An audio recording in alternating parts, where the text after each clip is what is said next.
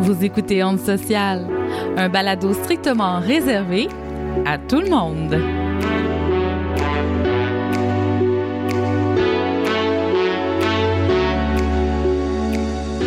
Bonjour, vous écoutez Onde Sociale ici, Geneviève Dion. Je vous souhaite la bienvenue à notre épisode sur la DPJ partie 1 parce que oui, c'est un gros épisode et vous aurez la chance d'écouter la deuxième partie euh, qui suivra sous peu. J'espère que vous allez bien. Nous, on est très heureuse d'être là. Aujourd'hui, on parle de la DPJ, on parle du DPJ, de son rôle, de son fonctionnement, du processus de signalement. Euh, on s'entretient aussi avec un jeune homme qui a vécu une expérience avec la DPJ. Donc, on fait le tour de tout ça. Mais avant d'aller plus loin, je salue mes collègues Émilie Dubois. Salut! Allô! Daphné Vaskevitch, bonjour! Salut tout le monde! Ben, je suis bien euh, contente euh, d'ouvrir ce sujet-là avec vous, les filles. On parle euh, de la DPJ, on sait tous c'est quoi, que ça existe, mais mon Dieu, que c'est donc bien abstrait pareil, cette bébite-là. Puis aujourd'hui, c'est vraiment ça notre but, hein, c'est de démystifier, bon, à quoi ça sert, comment ça agit, le ou la DPJ dans notre société. on va essayer d'être critique, hein, comme on le fait à l'habitude, mais on va aussi évidemment vous parler des intervenants, de la DPJ qui font un travail qui est loin d'être facile puis qui est tellement important. La DPJ, là, c'est littéralement le filet de sécurité de ce que nous avons le plus précieux dans notre société, la jeunesse. Mais malheureusement, un filet, ça a des mailles. Hein? Euh, puis si la DPJ fait mauvaise presse, c'est souvent à cause de tragédies qui passent dans les mailles de ce filet social. Dans les médias, on rapporte les accidents de parcours, puis c'est correct, hein? c'est ça leur job de rapporter les affaires publiques euh, aux médias. Ils doivent le faire, puis ils le font souvent très bien, c'est parfait. Mais la DPJ, malheureusement, ben, écope de cette mauvaise presse-là. On parle rarement des situations où la DPJ a amené du positif dans la vie d'un ou des jeunes. Euh, puis, euh, ben c'est ça. Fait qu'aujourd'hui, hein, on va essayer de faire les deux côtés de la médaille en restant critique, évidemment, euh, puis en mettant en lumière aussi l'importance de leur rôle. Mais avant ça, euh, vous savez, mon amour pour l'histoire, c'est pas la première fois. Euh, j'ai le goût de vous faire un petit topo historique là, sur comment ça s'est mis en place, dans le fond, la protection de la jeunesse. Fait qu'avant le siècle des Lumières, hein, dans tout lieu confondu, là, partout sur la planète, en basé sur ce que l'on sait, évidemment. Euh, les enfants n'étaient pas protégés, mais pas pantoute. Hein. Euh, on disait même, tu sais, que par exemple, un enfant qui était handicapé, ben que c'était euh, euh, un signe de la bête hein, qui représentait euh, le diable, qui était possédé, par exemple. donc, vraiment, les enfants avaient aucune protection. C'est arrivé avec John Locke et Jean-Jacques Rousseau, vraiment, dans la période des Lumières, qui tranquillement, les visions, là, ils vont commencer à changer. Hein. bon, on le sait, ils ont commencé à remettre en question les dictats de l'Église. puis, comment ça se transfère, ça, sur la protection de, l'enfant, ben, ils ont commencé à remettre en question notamment la correction physique, qui était tout à fait normale, hein, qui était inclus même euh, inhérente à l'éducation des enfants, euh, des enfants, je devrais dire. Euh, puis là, ben, eux, ils ont commencé à remettre ça en question.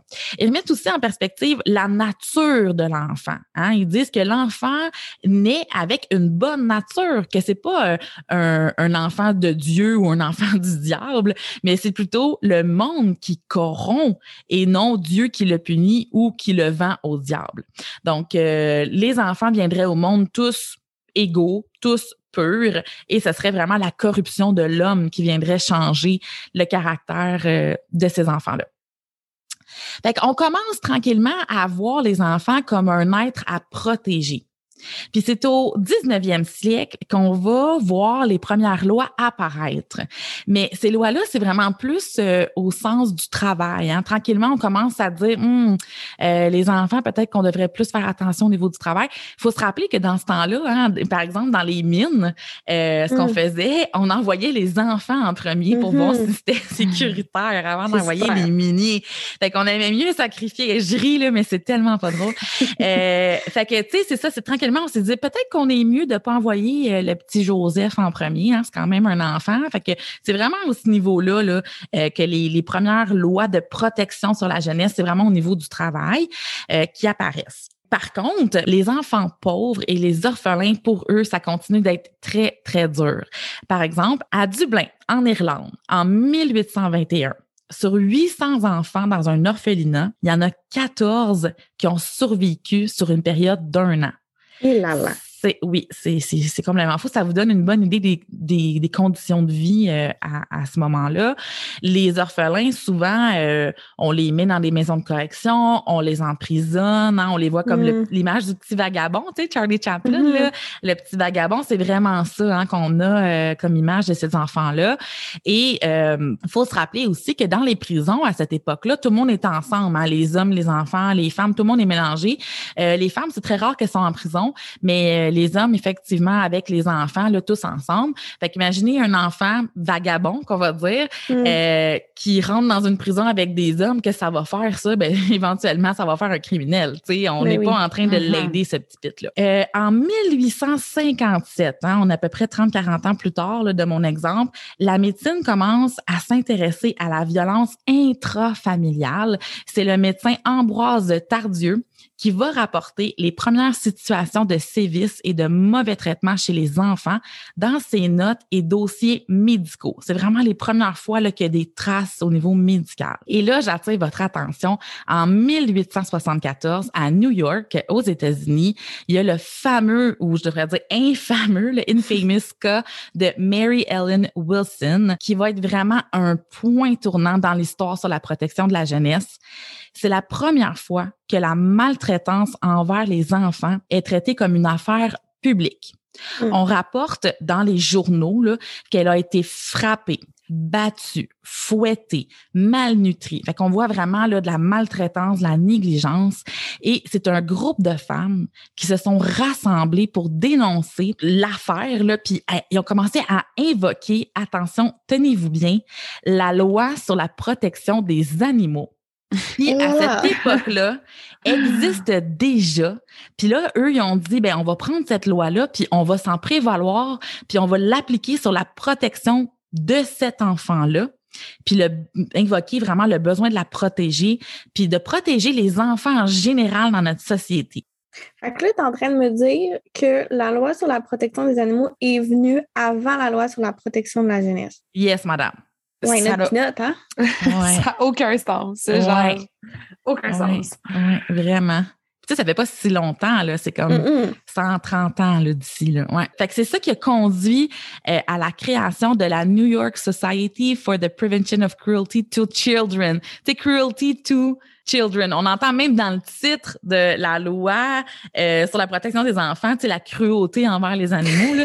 C'est quand même euh, spécial.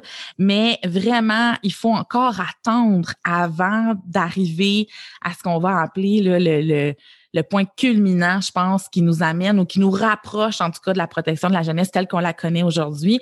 C'est en 1962. Hey, c'est pas là, ça fait pas longtemps, là. 1962, mm-hmm. ça fait 60 ans que Henry Kemp, un médecin, va vraiment révolutionner le champ de connaissances en introduisant le concept de Battered Child Syndrome qui a déclenché toute la machine de la protection de l'enfance aux États-Unis, puis comme je disais, là, qui nous ramène vraiment là, à ce que l'on connaît aujourd'hui de la PJ. PJ, euh, protection de la jeunesse, pardon. Enfin, on reconnaît, grâce aux écrits de Kemp, euh, les preuves médicales à l'appui que de nombreux enfants sont victimes de leurs propres parents. À cette époque-là, c'est un problème qui était médical, qui doit être traité, qui va éventuellement évoluer puis qui va devenir une problématique sociale qui doit non seulement être traitée, mais aussi prévenue. Fait que ça, c'est très intéressant, le, point tournant mm-hmm. qu'on fait. Euh, il aura fallu attendre une quinzaine d'années encore pour que notre société mette elle aussi un système de protection de la jeunesse. Fait qu'on était un petit peu en retard là, sur euh, les États-Unis, qu'on s'est dit c'était début des années 60, alors que nous, c'est arrivé euh, avec la Révolution tranquille dans les années 70. Ben, en tout cas, tout ce que tu me dis, Geneviève, moi, ça me fait vraiment euh, capoter. Là. Je l'ai dit tantôt, mais je, ça fait aucun sens que ça a pris aussi longtemps pour euh, juste protéger les enfants. Là. Mm-hmm. Euh, moi, je crois en l'expertise, l'autodétermination de, de chaque personne, mais on va se le dire, quelqu'un de 5, 6, 10 ans, 12 ans, il n'y a pas les mêmes capacités ou il n'y a pas cette autonomie-là qu'une personne d'une vingtaine d'années pourrait avoir pour se sortir d'un milieu qui est négligent ou se. Mm-hmm. Bref, je, contente que ça soit là aujourd'hui, déçue que ça soit aussi long. oui. Mhm. Puis, tu sais, la DPJ, là, la, Direction de la protection de la jeunesse, ça fait peur à beaucoup de gens. Euh, ça soit à cause de la connotation un peu négative que le terme amène ou les expériences qui sont reliées, là, parce que c'est pas mhm. tout le monde qui a des belles expériences. On peut le voir dans les médias, on peut le voir par les témoignages. Euh, la, la, justement, la diffusion dans les médias, comme tu disais, ou encore du mythe que la DPJ, c'est là pour enlever les enfants du milieu familial. Mais au bout du compte, toute cette négativité-là euh, reliée à la DPJ, c'est surtout dû à une méconnaissance du mandat. Euh, Puis c'est quoi le but réel de cet organisme-là? Mm-hmm. Euh, ben, notre rôle aujourd'hui, c'est vraiment de démystifier c'est quoi la direction de la protection de la jeunesse. Euh, du mieux qu'on peut, parce qu'on n'est pas intervenant de la DPJ, c'est sûr. Euh, mais ensuite que vous expliquez, le cher auditeur qui nous écoute aujourd'hui, comment ça marche, cette patente-là, la DPJ. Euh, c'est quoi les lacunes, puis aussi, c'est quoi les bons coups, parce qu'il y en a. mais en, Avant de commencer, j'ai goût qu'on débute par la base de la base. Ça part d'où la DPJ. Donc, j'ai fait un, un peu topo historique, mais plus général du monde. Là, on va essayer d'aller plus vers le Québec, où ça partit ici. en fait, la maltraitance, là, comme tu disais, Geneviève, ça a toujours existé, que ce soit envers les enfants, les adultes, les personnes âgées. Ça a toujours été là, je pense, mais c'était juste pas nommé ou nommé autrement ou juste on se cachait les yeux puis c'était pas pris en considération. Ici au Québec, c'est en 1950 que l'État est intervenu pour la première fois avec une loi. La première loi a été adoptée en 1950, puis elle s'intitulait La loi relative aux écoles de protection de la jeunesse, qui établissait, je cite, lorsqu'un enfant apparemment ou effectivement âgé de plus de 6 ans et de moins de 18 ans est particulièrement exposé à des dangers moraux ou physiques en raison de son milieu ou d'autres circonstances spéciales et a besoin, pour ces raisons-là, d'être protégé, toute personne en autorité peut le conduire devant un magistrat. Mais la loi sur la protection de la jeunesse, comme on la connaît actuellement, comme je vous disais tantôt, c'est vraiment arrivé avec euh, la Révolution tranquille dans la fin des années 70. Euh, c'est là qu'il a été établi que le but de cette loi, c'est de protéger les enfants dont la sécurité ou le développement est compromis, et ce, tout en aidant les parents à exercer leurs responsabilités et leur rôle parental. Euh, fait que là, je pense que Daphné, tu nous parles, hein, ce que c'est finalement la, définition de la DPJ. Oui, donc plus dans le concret, c'est quoi la DPJ, euh, soit le directeur de la protection de la jeunesse? En fait, ce qui est dans chacune des régions du Québec, il y a un directeur, une personne physique euh, qui est nommée et qui se doit d'appliquer euh, la loi sur la protection de la jeunesse, la LPJ, à tous les enfants de son secteur. Donc, il y en a un pour Montréal, il y en a un, tu sais, vraiment dans chacun des secteurs. Cette loi-là, euh, la LPJ, ça balise un peu les actions que peut prendre la DPJ. Son but, c'est d'offrir une protection aux enfants, donc moins de 18 ans, qui vivent une situation de compromission ou qui sont à risque d'en vivre. Euh, dans le fond, la DPJ là, intervient lorsque la sécurité ou le développement de l'enfant est compromis. le rôle de chaque DPJ, c'est d'intervenir auprès des enfants afin de mettre fin à la situation qui compromet la situation ou son développement, puis d'éviter que celle-là, ben, ça se reproduise, en fait. Euh, c'est son premier mandat, c'est le plus important, je pense, c'est ça l'objectif la, la, la, DPJ. Mais une autre des premières missions, c'est de favoriser la participation active de l'enfant et de ses parents, mais surtout en considérant l'intérêt de l'enfant et de le respecter dans ses droits en fonction de la charte des droits et des libertés. Euh, la DPJ aussi, ça se doit de reconnaître la primauté de la responsabilité et de l'autorité parentale. Euh, ça fait beaucoup, là, mais euh, en fait, c'est vraiment juste on considère les gens, c'est pas un, même processus qui s'applique à tout le monde, c'est vraiment individualisé pour chaque famille. ça, je pense que c'est très important. Puis jusqu'à tout récemment, là, la LPJ euh, tendait à maintenir l'enfant dans son milieu familial jusqu'à tout prix. C'était vraiment ça le but. Il fallait qu'il reste dans la famille biologique. Mais on verra, ça change un peu en ce moment. Il y a des discussion en cours. On s'en parlera plus tard euh, lorsqu'on abordera la commission Laurent. Concrètement, la DPJ ne peut intervenir dès qu'un besoin fondamental n'est pas comblé chez mineur. C'est vraiment quand la sécurité ou le développement de l'enfant est compromis. par exemple, quand on parle de sécurité, ben, ça peut inclure l'intégrité physique de l'enfant. C'est là qu'il va y avoir une intervention de la DPJ.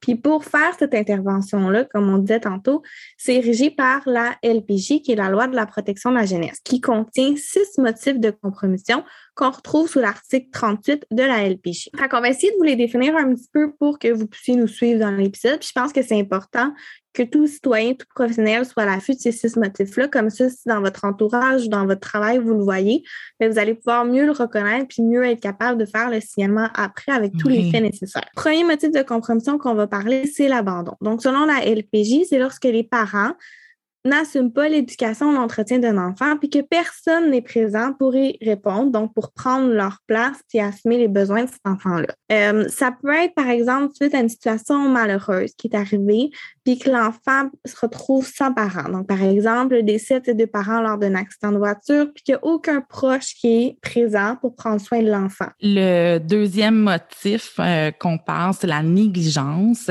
Puis celui-là, ben, il se divise en plusieurs sous-catégories. En gros, la négligence, c'est lorsque les besoins fondamentaux de l'enfant ne sont pas répondus, que ce soit au plan physique, par exemple euh, euh, au niveau alimentaire, vestimentaire, l'hygiène, euh, le logement, que par exemple l'enfant, au Québec là, il n'y a pas d'enfants sans abri. Il n'y a pas d'enfants en situation d'itinérance parce que justement, ça, ça serait de la négligence. On ne laisserait pas ça passer. Au Québec, on, on, on a mm-hmm. décidé sociétalement puis socialement qu'on n'allait pas accepter ça. Donc ça, c'est un exemple de négligence. Euh, mais ça peut être aussi, genre, il habite dans un logement, mais son logement, il n'y a pas de chauffage, il n'y a pas d'eau. Ben ça non plus, ça ne serait pas acceptable au niveau de la loi. Euh, il y a de la négligence aussi au niveau de la santé. Donc, par exemple, que l'enfant reçoit pas des services requis pour sa santé physique ou mentale, euh, genre le médicament prévu, euh, mettons, il fait de l'épilepsie, puis on n'administre pas le médicament, ben ça met l'enfant dans une position vulnérable, euh, qui va vivre des crises, qui va peut-être même nécessiter des hospitalisations euh, à répétition. Ben là, ça, ce serait aussi considéré comme la négligence. Ça peut être au plan éducatif. Hein? On sait qu'il y a une loi sur l'éducation. Les enfants doivent doivent être scolarisés, c'est la loi sur l'instruction publique, euh, ben si tu n'envoies pas ton enfant à l'école pour aucune raison valable. Genre, il y a un rendez-vous, euh, je sais pas moi. Euh, exemple, il y a un rendez-vous en orthophonie. Ben ça, ça se passe le jour. Tu es obligé d'y aller pendant qu'il est à l'école. Ben ça, c'est une raison valable. Mais genre, tu l'envoies pas à l'école parce que toi, tu t'es pas levé ce matin-là parce que tu es lendemain de veille puis il a manqué l'autobus à cause de toi. Ben ça, c'est de la négligence. La négligence, ça s'applique vraiment lorsqu'il y a un risque sérieux que les besoins fondamentaux de l'enfant ne soient pas répondus. Euh, puis c'est ça que je trouve important de nommer, hein, dans le fond, que c'est en fonction des ressources des parents. Parce que c'est totalement faux de croire que tout parent vivant, par exemple, dans la pauvreté serait négligent. Ça, c'est vraiment un mythe, c'est un préjugé parce que ce n'est pas le cas.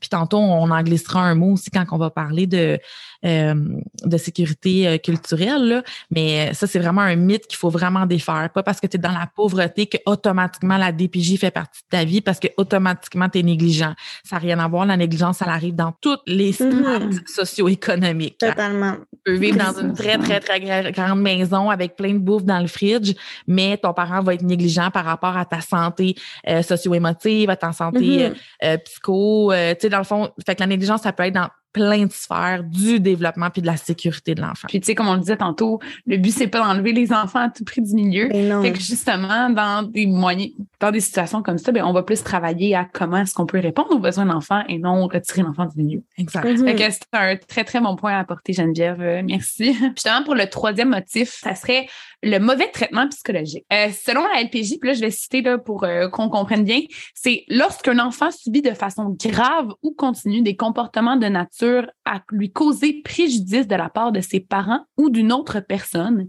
et que ses parents ne prennent pas les moyens nécessaires pour mettre fin à la situation. Ces comportements se traduisent notamment par l'indifférence, du dénigrement, du rejet affectif, du contrôle excessif, de l'isolement, des menaces, de l'exploitation, entre autres, si l'enfant est forcé à faire un travail disproportionné par rapport à ses capacités ou par l'exposition de la violence conjugale ou familiale. Ça peut être un isolement, donc l'enfant n'a pas de contact avec l'extérieur. De l'exploitation, par exemple, s'occuper de la routine familiale à 10 ans, euh, ou un conflit sévère de, sévère de séparation, vous comprendrez que ce motif-là, c'est très difficile à, à, démontrer parce que ça se voit pas de première vue, c'est caché, c'est de la violence qui est euh, psychologique. Euh, je vous invite à aller réécouter aussi notre épisode de la saison 2, épisode 6 sur la violence conjugale, les enfants exposés à cela, puis les conséquences. Pour poursuivre, le quatrième motif de compromission qu'on va parler, c'est l'abus sexuel. Donc, c'est lorsqu'un enfant subit des à caractère sexuel, que ce soit avec ou sans contact physique. Puis on inclut ici toute forme d'exploitation sexuelle. Puis ce qu'on va nommer tout le temps, mais ce qui est important vous compreniez, c'est que dans tout motif de compromission, c'est un motif si les parents ne prennent pas aussi les moyens nécessaires pour mettre fin à la situation. Par exemple, ben, forcer un enfant à écouter de la pornographie, ça c'est sans contact physique, mais ça reste un motif de compromission. Ça inclut aussi les risques sérieux de subir des gestes à caractère sexuel. Donc, par exemple, l'enfant qui se fait garder par un proche qui a déjà abusé des jeunes enfants, puis que le parent le saurait, puis qui ne prend pas les moyens nécessaires pour que cet enfant-là ne soit pas à risque de vivre des abus sexuels. Par la suite, le cinquième motif de compromission, c'est l'abus physique. Donc, selon la DPJ, je cite, lorsque l'enfant subit des sévices corporels ou est soumis à des méthodes éducatives déraisonnables de la part de ses parents ou de la part d'une autre personne, et encore une fois, que ses parents ne prennent pas les moyens nécessaires pour mettre fin à la situation. Ici, ça englobe autant de se faire frapper par un objet qu'un bébé secoué que de demander à son enfant de se mettre à genoux pendant quatre heures pour le punir. Donc, ça, c'est vraiment des méthodes éducatives qui sont considérées selon la loi déraisonnables. Puis, dans ce motif-là, ça inclut aussi le risque sérieux de, d'avoir, de vivre des abus physiques. Puis même encore aujourd'hui, c'est pas rare de voir un parent qui va taper, par exemple, la, main de son deux ans, dire Hé, touche pas à ça. Tu sais, une tape mm-hmm. ses doigts, là, elle est pas ben forte, mais c'est comme encore un réflexe chez les parents mm-hmm. de taper. Hé, maintenant, tu sais, suis mm-hmm. certaine que vous voyez le mime que je fais. Oui, totalement. Parce que ça continue, mais tu sais, encore là, peut-être que nos enfants ou leurs enfants éventuellement, on va avoir développé plus de moyens puis on n'aura plus besoin de frapper jamais nos mm-hmm. enfants. On se le souhaite en tout cas. Mm-hmm. Puis je veux revenir justement sur la sécurité culturelle que tu as apportée, euh, Daphné, parce que je pense que c'est vraiment important qu'on en parle. Puis Émilie, je te, je te laisse euh, prendre euh, le relais. Je trouve que tu l'expliques bien. Oui, bien, ce qu'on, ce qu'on discutait en fait avant qu'on enregistre, c'est que il faut prendre tout en, considération d'un certain point de vue. par exemple, quand on parlait de logement, c'est pas parce que quatre enfants dorment ensemble dans une même chambre que c'est de la négligence. C'est pour nous, je pense que c'est important que chaque enfant ait sa chambre, chaque enfant ait son lieu, mais c'est pas un facteur de négligence. pour certaines cultures, c'est correct ait quatre enfants par chambre, c'est un lieu où dormir, où chacun a son lit, où chacun peut dormir. Puis la place familiale, mais ben, c'est le salon. A un matelas par terre, c'est pas nécessairement un facteur de négligence. S'il est propre, que c'est salubre, qu'il n'y a pas de punaise de lit, qu'il n'y a pas de moisissure, que l'enfant réussit à bien dormir, c'est pas un facteur de compromission. Il faut juste prendre ça avec un grain de sel puis essayer de comprendre la réalité de l'autre, comprendre comment elle a vécu, c'était comment, par exemple, c'est une famille qui est immigrante, c'est comment dans leur pays, eux, ils vivaient comment là-bas. Pourquoi? C'est peut-être pour ça que ça se reproduit ici. C'est différent de nous, puis chaque personne vit différemment, mais ça indique pas parce que toi, tu vis différemment que moi, que toi, c'est un facteur de négligence parce que pour moi, c'est pas correct. Pas du tout. Il faut juste prendre ça et essayer de comprendre un peu plus que même mm-hmm. si tu es, mettons, une famille, je sais pas moi, de, de X nombre de personnes dans un 4,5, ben, si tout le monde a sa place pour dormir, si tout le monde a sa place pour faire ses devoirs, que tout le monde n'est pas frappé, mange à sa faim, mange à sa faim qui est lavé, qui, est, qui a une routine, ben, il est où le problème? Il est heureux. C'est ça que je voulais apporter à votre oreille, cher auditeur, parce que c'est vrai que ça peut choquer si on rentre dans un logement qui a quatre matelas dans une chambre à terre. Mais ils dorment, ces enfants-là. Ils ont un toit sur la tête, ils sont logés, nourris dans un milieu salubre. Il est où le problème? Mm-hmm. C'est vrai, c'est vraiment un, bon point. Puis, je pense que les, les intervenants à aussi le prennent en considération. Ça, ça va de soi. Ce serait l'idéal que chaque enfant ait sa chambre. Là, je dis l'idéal. L'idéal, c'est pas parce que c'est pas l'idéal, c'est pas un motif de compromission pour autant. C'est ça qu'il faut apporter comme Mm. nuance. Exactement. Un peu comme on le nommait tantôt. Tu sais, si j'habite dans, admettons, un cottage euh, qui a quatre salles de bain, puis que tout le monde a sa chambre, puis tout le monde a son bureau individuel, puis tout le monde la patente, mais que, euh, je sais pas, moi, le frigidaire, il est vide Mhm. parce que mes parents travaillent tout le temps, euh, puis que euh, mes parents sont jamais là pour signer euh, mon examen que ma prof m'a demandé, puis que je fox, puis mes parents s'en rendent pas Mhm. compte parce qu'ils ont plein d'autres affaires dans la tête, ben finalement, plus moi là, qui vis de la négligence Mhm. que les quatre enfants qui dorment sur terre. Tu sais, Fait que c'est un peu ça hein, qu'on Mhm. voulait apporter. Mhm. Merci euh, pour euh, les, les exemples. Oui, vraiment. Puis, euh, si on retourne au motif de compromission, le dernier, ben, c'est le trouble de comportement grave. Donc, ça, ça veut dire c'est quand l'enfant euh, se comporte de manière grave et continue, puis que ça, ça apporte atteinte à son intégrité physique et psychologique ou celle d'autrui, euh, puis que les parents prennent pas des moyens nécessaires ou ne sont pas capables de prendre les moyens nécessaires pour mettre fin à la situation, puis ou sinon que l'enfant de 14 ans et plus s'y oppose. Ça, ça peut être du vandalisme, de la violence sexuelle, jouer à la roulette russe. Donc ici, là, on parle pas de l'enfant de 4 ans qui fait la crise du bacon par terre dans l'épicerie, là, Euh, mais bien de comportements à risque que les jeunes peuvent avoir. Par exemple, euh, mettons un parent qui est vraiment protégeant, qui est full adéquat, euh, tu sais, vraiment un bon parent, mais que son ado, il fait des Mhm. fugues à répétition. Puis là, le parent essaye de mettre un cadre, il essaye, tu sais, puis là, il sollicite, mettons, je sais pas, son réseau familial, son réseau amical.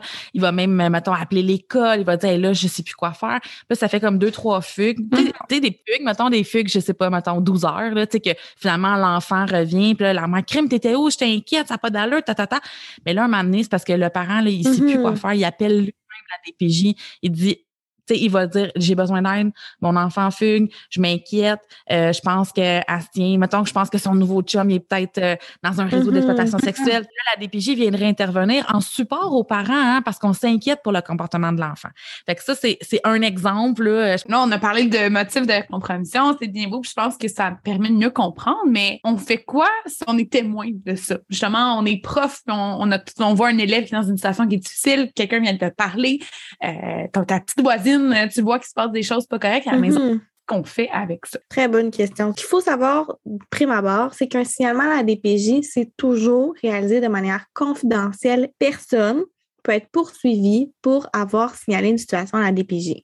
Fait que ça, c'est la première chose, je pense, qui est primordiale à dire. Par rapport à si vous êtes un professionnel, vous devez signaler toute situation où un, où un ou des motifs de compromission sont présents et ce, dans l'exercice de vos fonctions. Puis, tu n'as pas besoin d'avoir la certitude absolue. Tu as seulement besoin d'avoir des raisons valables, des faits, de croire que le développement ou la sécurité de l'enfant peuvent être compromis parce que c'est la DPJ qui détient la responsabilité d'évaluer le risque. Donc, toi, tu vois la situation, tu es comme, ah, je suis pas sûre, tu peux faire, tu- demande, c'est mieux de demander que, que de se fermer les yeux et de dire, ça va se régler par lui-même. Puis la DPJ, elle, va dire oui ou non, il y a facteur de compromission selon la loi. Puis, tout citoyen et tout professionnel sont dans l'obligation de signaler toute situation d'abus sexuel et physique et ce, en tout temps et sans considérer les moyens pris par les parents. C'est une obligation professionnelle également si on est témoin de ce genre de comportement, que tu sois TS, professeur, infirmière, peu importe, tu as l'obligation de le faire. Moi, ce que je trouve intéressant dans la loi, puis à chaque fois, ça me fait un peu sourire, c'est que ça dit, euh, je vais reprendre là, tes mots, les, professionnels doivent signaler toute situation ou des motifs de compromission, et ce, dans l'exercice de leur fonction. Moi, personnellement, même si je punch out, je suis une travailleuse sociale. Genre, je dors puis je suis une travailleuse sociale. Je me brosse les dents, je suis une travailleuse sociale. Fait que, tu sais, moi, je me vois mal dire, admettons, ben, on a dit, hein, euh, abus sexuel puis abus physique, ça, c'est en tout temps, là. Mais, tu sais, mettons, comme il est 4 heures et quart, puis là, genre, je m'en vais, je sais pas, je rentre dans l'épicerie, puis là, mettons, euh, je vois mon petit voisin avec sa mère, puis là, je, je suis témoin, mettons, euh, je sais pas, là, de maltraitance, euh, mettons, psychologique. Appelé 4 heures et quart, je suis pas TS, fait que je le ferai pas mon signalement. Non, je suis désolée, mais moi, comme travailleuse sociale, je suis une TS, genre même en pitch. Donc là, je ferais, je ferais quand Mhm. même le signalement. Mais aux yeux de la loi, je serais pas obligée. Mhm. Fait que, en tout cas, moi, à chaque fois que je le lis, ça, ça me fait un peu rire, là, mais Ouais.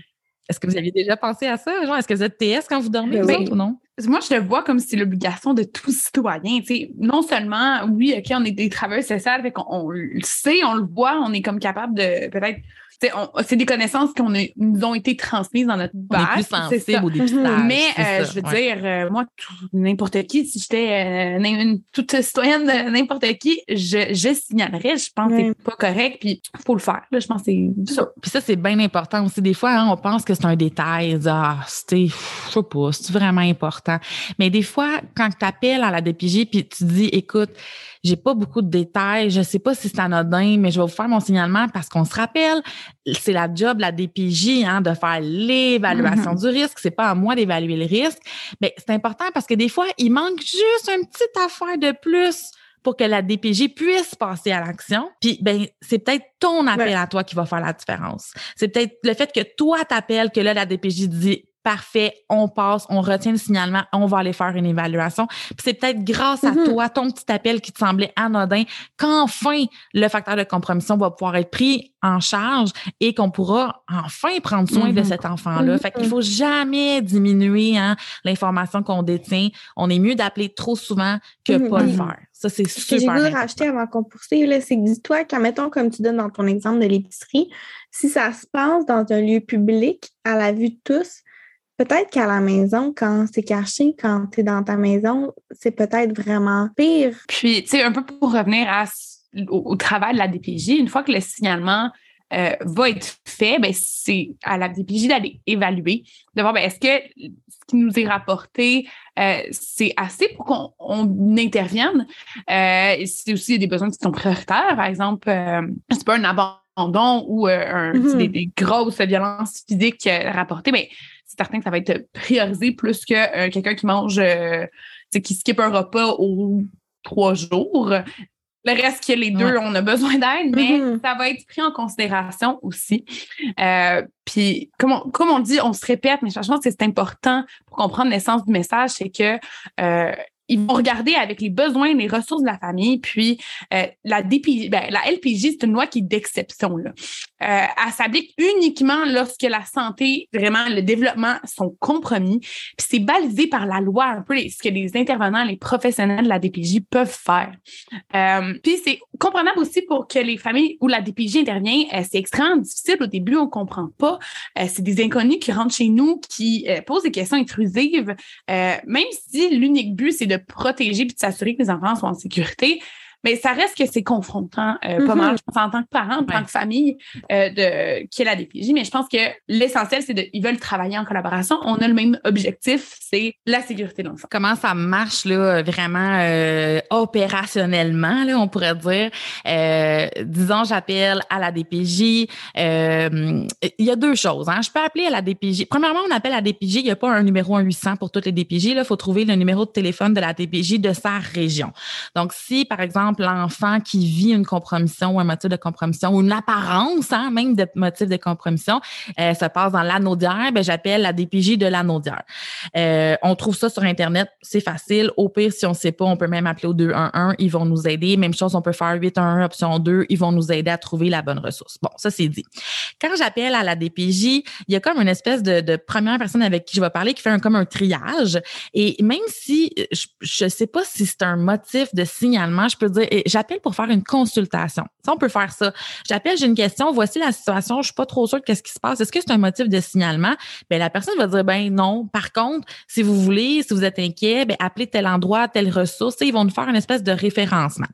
Si euh, c'est un motif de, de signalement, ben là, qu'est-ce qu'ils vont faire? C'est qu'ils vont nous transférer à un intervenant qui fait, dans le fond, l'évaluation du signalement. Fait que là, il nous passe l'appel à un intervenant. Là, on parle avec cette personne-là, recueil de l'information, l'information euh, personnelle, euh, euh, notre nom, le nom de l'enfant, sa date de naissance, son adresse, l'école qu'il fréquente, son âge. C'est vraiment de l'information de base. Et puis là, normalement, ce qui va arriver, c'est que on, bon, on raccroche, la personne va faire ses devoirs, elle va aller, par exemple, euh, interroger, euh, je sais pas, est-ce que l'école est au courant, elle va évaluer, dans le fond, euh, comment l'enfant fonctionne, elle fait une espèce d'évaluation du fonctionnement social de l'enfant, va peut-être contacter euh, des membres de la famille, bon, fait ses devoirs, et là, elle décide si le signalement est retenu ou non. Si le signalement est retenu, dans le fond, euh, à première euh, avis, là, elle va passer ça à une autre équipe qui s'appelle EO, qu'on dit l'évaluation orientation. Puis eux, dans le fond, ils vont analyser euh, la situation de compromission. Puis c'est pas analyser genre de même, sont basés sur leur opinion. Là, c'est basé sur une grille qui existe au sens de la loi. C'est la grille d'analyse qu'on peut retrouver sous l'article 38 point 2. Et euh, je vais vous dire après ça les critères de la grille. Mais euh, dans le fond, la gang de évaluation orientation, une fois qu'ils ont fait l'analyse, si on pense encore qu'il y a compromission, bien là, on passe ça à une autre gang de la DPJ qu'on appelle application des mesures. Là, c'est eux qui vont dire, bon, voici, il y a motif, c'est vraiment vrai, il y a une situation qui se passe. Pour régler la situation, il faut faire le plan d'intervention suivant, A, B, C, D. C'est eux, par exemple, qui vont décider euh, s'il faut passer en cours, s'il faut euh, faire euh, telle application, est-ce qu'il faut solliciter tel ou tel professionnel.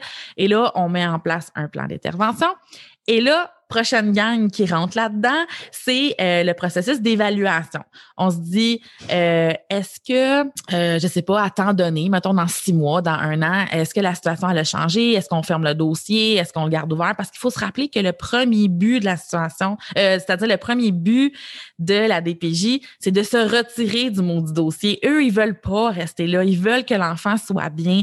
Ils veulent que l'intérêt de l'enfant soit mis au premier plan.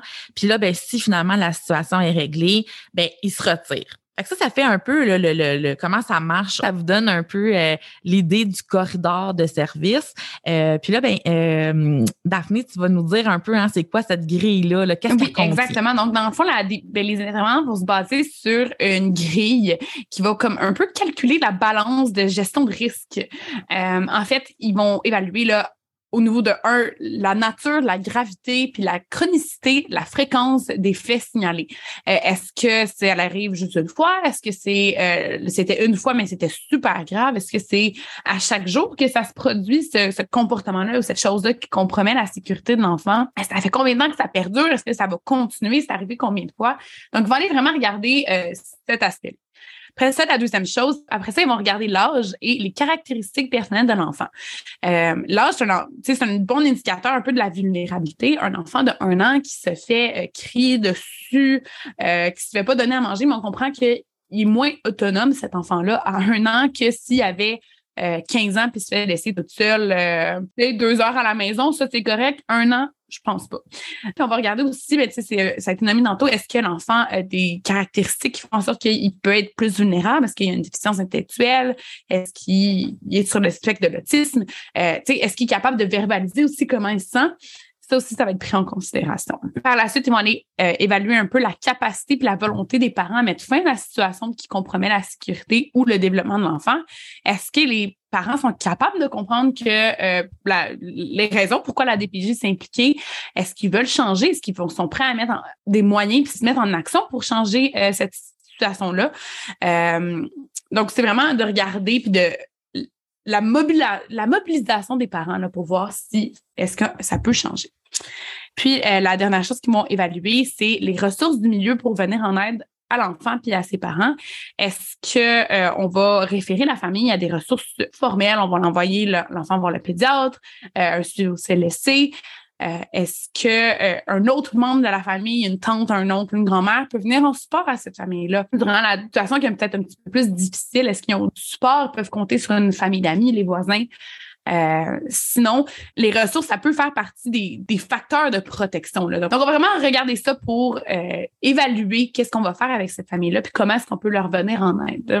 Oui, c'est ça. C'est vraiment de départager hein, le besoin de protection ou le besoin de service ou les deux. Puis aussi, ce que je trouve important de racheter, on a un peu parlé tantôt, c'est qu'il y a des parents qui vont vivre des difficultés qui sont situationnelles. Puis parfois, là, il faut juste un soutien pour les accompagner durant cette période plus difficile. Je m'explique. Ça peut être, par exemple, si tu as une perte d'un emploi, une séparation, ou tu mets tout ça en même temps, que tout arrive en même temps, bien, c'est sûr qu'il y a plus de facteurs de vulnérabilité dans cette famille-là qui va peut-être avoir plus de difficultés, mais des fois, il y a juste besoin d'un accompagnement pour mettre en place, comme on disait tantôt, les ressources nécessaires pour passer au travers de cette épreuve, de cette période beaucoup plus difficile pour le parent. Puis là, ben, on vous a expliqué le fonctionnement général de la DPJ sur papier. Ça a l'air bien merveilleux. Notre but, c'est protéger les enfants. On est régi par une loi. Mais là, le, petit bémol qu'on souhaite apporter, c'est que, comme partout, il y a des enjeux organisationnels qui ne permettent pas la pleine efficacité de cette loi-là. Comme partout dans le réseau, il y a un manque d'intervenants. Il y a des caseloads lourds. C'est difficile pour les intervenants. On voudrait donc, il y a des listes d'attente à la DPJ, il y a des mois, des fois d'attente, mais l'enfant qui vit une situation de compromission ne peut pas attendre des mois. Puis, c'est ça qui est difficile. Comment on fait pour répondre à tous ces signalements-là? C'est bon que les signalements, qu'il y ait plus de signalements qui sont faits parce que ça montre une population plus à l'affût des, des, situations de compromission. Ça montre une population qui se soucie plus du bien-être de l'enfant. Mais si on en a plus, mais il n'y a personne pour les traiter, je sais pas pour vous, mais moi, je fais le calcul, ça vient comme un égal balance. Oui, on est plus à l'affût, mais si on ne le traite pas, ça sert à quoi? C'est un manque de personnel, je pense, c'est partout.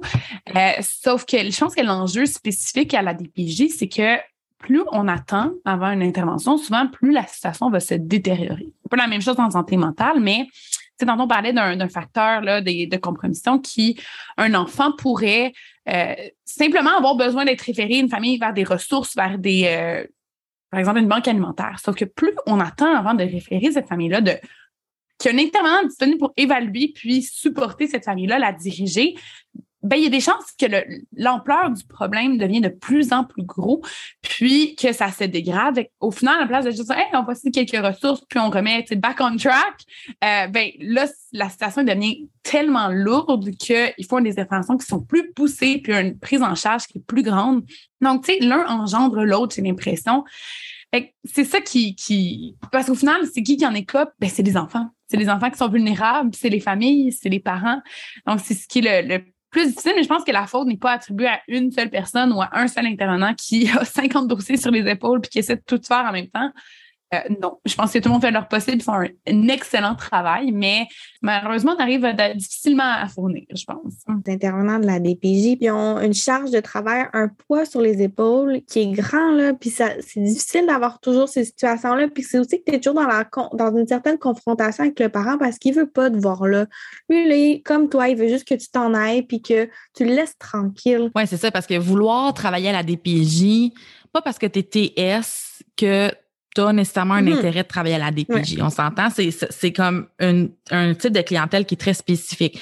Pour avoir envie d'intervenir à la DPJ, ça veut dire que toi, tu es à l'aise de travailler avec une connotation de gestion de risque. Hein? Tu es capable de dire, OK, cet enfant-là, par exemple, a vécu et est à risque, par exemple, de vivre encore de la violence, euh, mais je sais que, mettons, euh, il n'y a pas de danger pour sa vie, fait que je vais le laisser dans son milieu aujourd'hui parce que j'ai un dossier plus mm-hmm. urgent à régler. Tu sais, c'est spécial ça. Il faut que tu sois capable de vivre avec ça. Il euh, faut que tu sois cliniquement intéressé hein, au mauvais traitement. Il faut que tu sois capable euh, aussi de, de, garder en tête que les parents, la plupart des parents qui sont maltraitants, ce sont eux-mêmes des êtres en souffrance. Fait que faut que tu gardes cette espèce d'empathie, ce qui est pas évident. Il mm-hmm. euh, faut que tu sois capable puis intéressé aussi de travailler dans et avec la résistance. Ça, c'est pas fait pour tout le monde, travailler dans et avec la résistance. Faut que tu mettes la prévention, la sensibilisation en avant de tout parce qu'on veut éviter que les enfants de la DPJ deviennent eux-mêmes éventuellement des parents de la DPJ. Fait que, tu sais, c'est très précis comme tranche. Mettons, tu on, on, prend la tarte de, de travailleurs sociaux, là, mais c'est pas toute la tarte au complet, là, qui veut être DPJ, là. C'est genre une petite pointe de tarte. Mais là, rajoute qu'est-ce que vous avez nommé, là, le fardeau mm-hmm. du système, euh, le fardeau de, euh, il manque de staff, le, le, les caseload overload tabarouette, hein, c'est pas facile d'aller recruter puis garder ton staff non plus. Je pense que on veut pas vous décourager si vous voulez travailler à la DPJ. au contraire, je lève mon chapeau à tous les intervenants de la DPJ. Je pense qu'il y en a qui adorent ça, qui sont passionnés, qui trouvent ça intéressant d'être toujours dans cette gestion de crise, comme tu mm-hmm. disais, de toujours se questionner parce que c'est toujours des situations différentes de dire, OK, c'est quoi qui pèse pour cet enfant-là? Qu'est-ce que je fais aujourd'hui? Qu'est-ce que je fais demain? Moi, je pense que ça mm. peut être hyper intéressant, hyper enrichissant en tant que travailleur social, en tant qu'intervenant. Mais ô combien la fatigue de compassion, ô combien tout ça doit être présent aussi. Mm. Mais moi, je veux juste dire que je lève mon chapeau à toutes les intervenants de la DPJ. Vous faites un travail extraordinaire. Que ce soit les, les TS, les ARH, les sexologues, les criminologues, toute, la, gang. Tous ceux qui sont là, les TS, les aides sociales, vraiment un travail incroyable. Mhm. Puis on vous remercie. ouais. Puis là, on va comme changer un peu de sujet. On va aller vers nos jeunes qui atteignent la majorité. Parce que je pense que c'est important de parler de cet enjeu-là. Qu'est-ce qu'on fait, les filles, avec un jeune qui a été suivi par la DPJ jusqu'à ses 18 ans, puis là, aujourd'hui, c'est sa fête, il a 18 ans. Qu'est-ce qui arrive avec ce jeune-là? Tout d'abord, là, ça serait environ 2000 jeunes par année qui euh, quitteraient le système euh, de la DPJ à cause qu'ils atteignent euh, l'âge de la majorité. C'est beaucoup, là, 2000 mm-hmm. personnes. puis tu sais, c'est pas parce que tu as atteint 18 ans que, boum, par magie, tu es autonome, puis tu sais comment la vie fonctionne. non. non. Comme euh, va expliquer notre invité un petit peu plus tard, mais ben, les familles d'accueil, ils cessent de recevoir des subventions de gouvernement lorsque le jeune hébergé là, en famille d'accueil, par exemple, est rendu à 18 ans. Euh, ça peut être un peu difficile là, pour les familles euh, de, subvenir aux besoins du jeune. Donc, il va l'obliger peut-être à quitter le milieu dans lequel il résidait là, en raison qu'il n'y a pas d'argent. On peut pas subvenir à ce besoin, aux besoins de cet enfant-là. En centre jeunesse, ben, c'est la même chose. À 18 ans, ben, tu n'es plus dans le cadre de la loi de la protection de la jeunesse.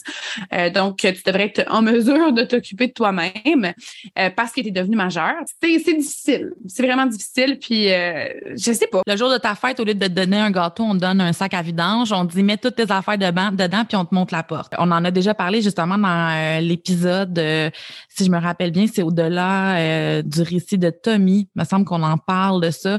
on dit que justement la population de jeunes qui sortent des centres jeunesse ou qui, qui, finalement se font montrer la porte, ils sont surreprésentés comme en, en itinérance, ben, en situation d'itinérance, je devrais dire, ben à cause de ça, justement on leur montre la porte et on dit ben have fun, vas-y, go, sois un adulte. Mm-hmm. C'est vraiment ben, non, moi je me mets à leur place là, à 18 ans, là, je suis en train de me questionner à ce que je voulais faire dans la vie. Je n'étais pas prête à gérer un, logement, de gérer à faire mon épicerie, de gérer à des comptes.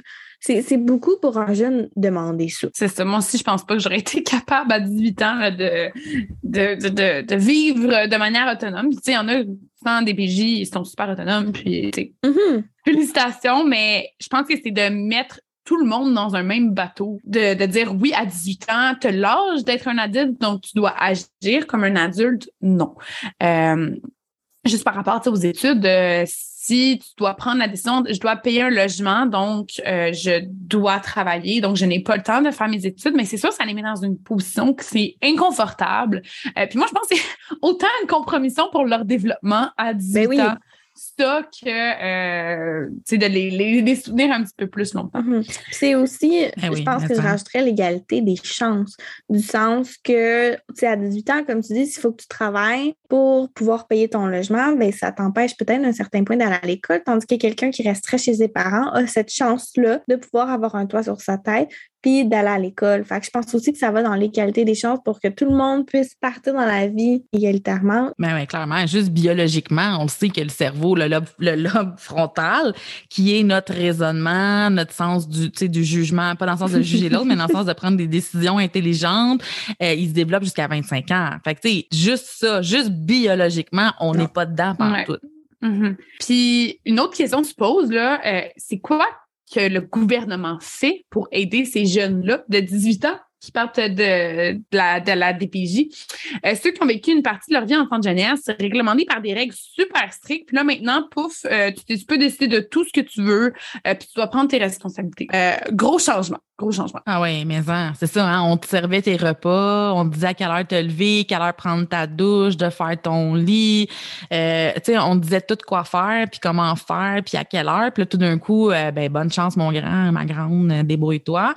justement, le gouvernement a mis en place en 2006 un projet de qualification des jeunes qu'on nomme PQJ, qui se voulait être un accompagnement afin de préparer le jeune à vivre de manière autonome, puis de créer un réseau de soutien, afin vraiment d'assurer leur qualification pour prévenir notamment la marginalisation, hein, comme on parlait par exemple la situation d'itinérance. Ce projet-là a été réalisé avec des jeunes qui présentaient beaucoup de facteurs de risque. Par exemple, des jeunes qui avaient pas de projet professionnel ou pas de projet de scolarisation. Puis, tu sais, encore là, je le nomme, mais en même temps, est-ce qu'il y avait le luxe de faire ces projets-là, tu sais, un peu comme tu nommais Émilie, euh, c'est des gens qui avaient un réseau social précaire. Ben oui, évidemment, hein, ils n'ont pas de parents ou des parents qui n'ont pas d'habileté parentale. Fait qu'effectivement, leur réseau social est précaire. Euh, c'est des gens qui ont une grande présence d'insécurité, de faible estime de soi, euh, qui avaient vécu des placements multiples, hein, qui s'étaient promenés dans le système des centres jeunesse, des familles d'accueil, si ça. Donc, euh, c'est vraiment pas évident. Euh, c'est très difficilement euh, à l'image de la réalité parce que les jeunes qui participaient au programme, ben, c'était ceux avec les parcours les plus difficiles.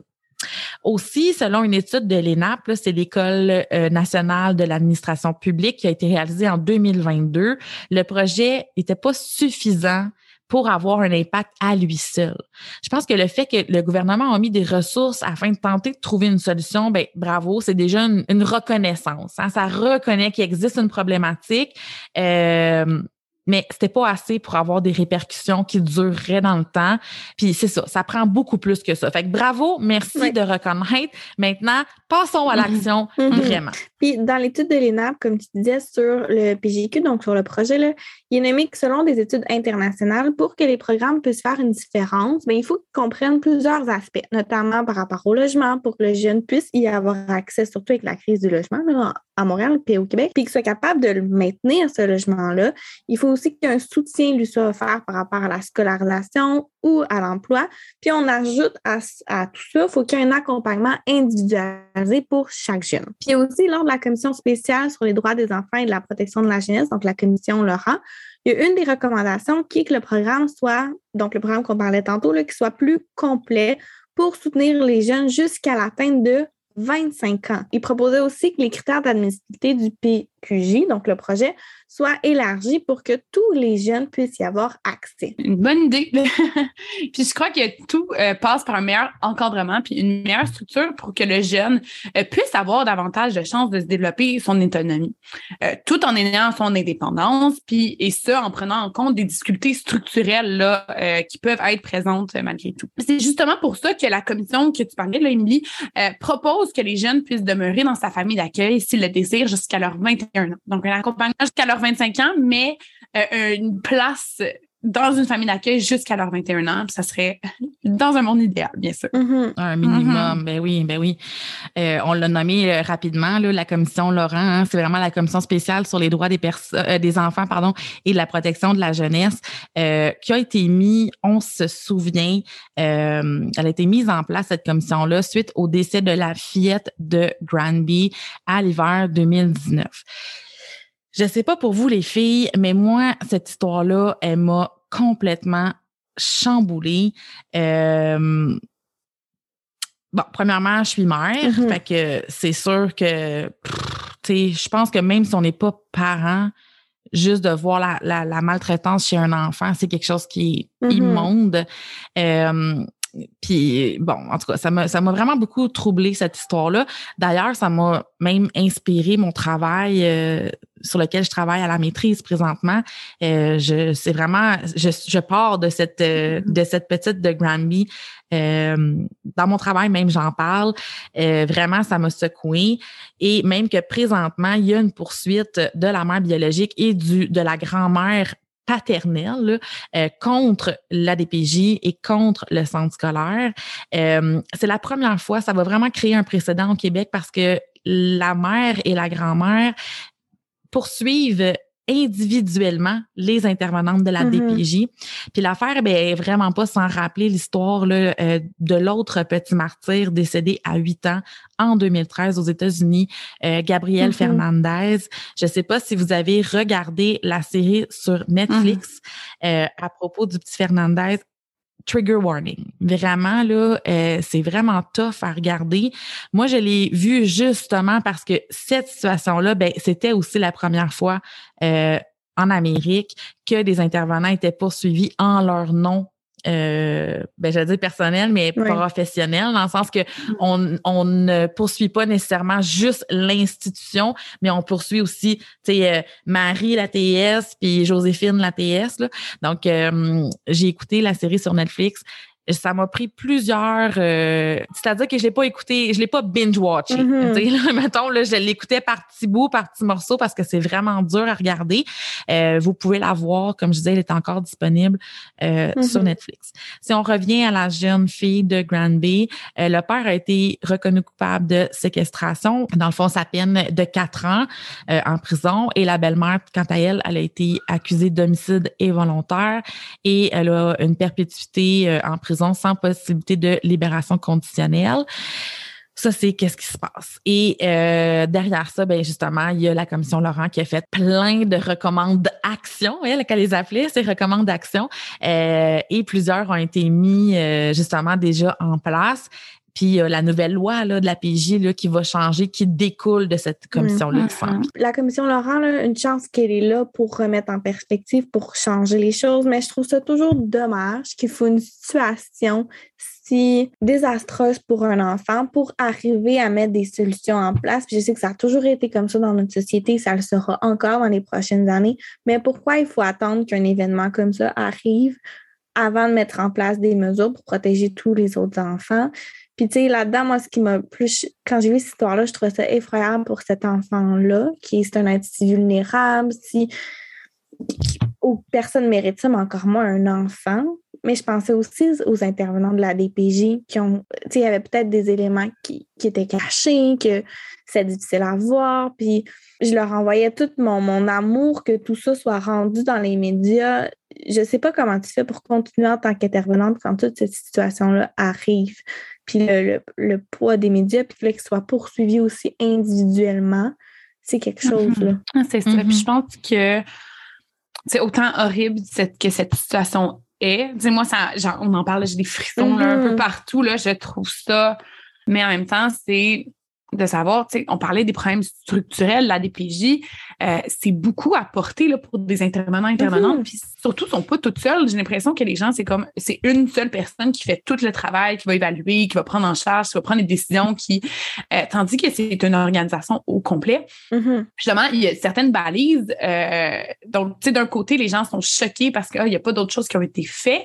En même temps, si le contraire est arrivé, puis il aurait intervenu, tu sais, directement, il aurait retiré la, la jeune peut-être qu'il y aurait eu mm. d'autres euh, commentaires euh, désobligeants par rapport à la DPJ, comme quoi on intervient trop vite.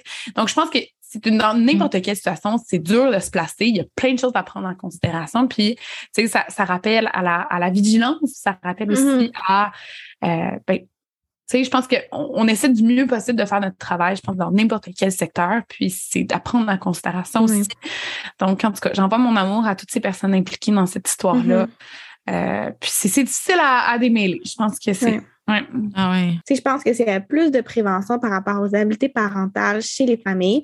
Ben, comme je disais, ça, ça diminuerait les facteurs de vulnérabilité. Ça, ça passe aussi par un meilleur accès aux services, ce qui est comme pas facile en ce moment. À demander des services au CLSC, ça peut être long. Fait il y a comme tout ça comme problématique. Puis c'est il y a beaucoup d'enjeux organisationnels, malheureusement. Il y a beaucoup de bonnes idées, mais il y a beaucoup d'enjeux organisationnels. Pour en parler davantage, on a reçu le témoignage euh, d'un jeune homme qui nous raconte son histoire personnelle et de son périple dans le système de la protection de la jeunesse.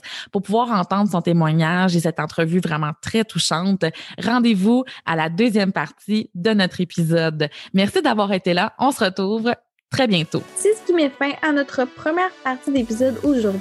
On vous invite à aller écouter la deuxième partie. Je vous rappelle que vous abonnez à notre page Facebook et Instagram pour ne rien manquer de notre actualité concernant nos prochains épisodes pour consulter les outils, les ressources proposées et nos suggestions de lecture ou de visionnement.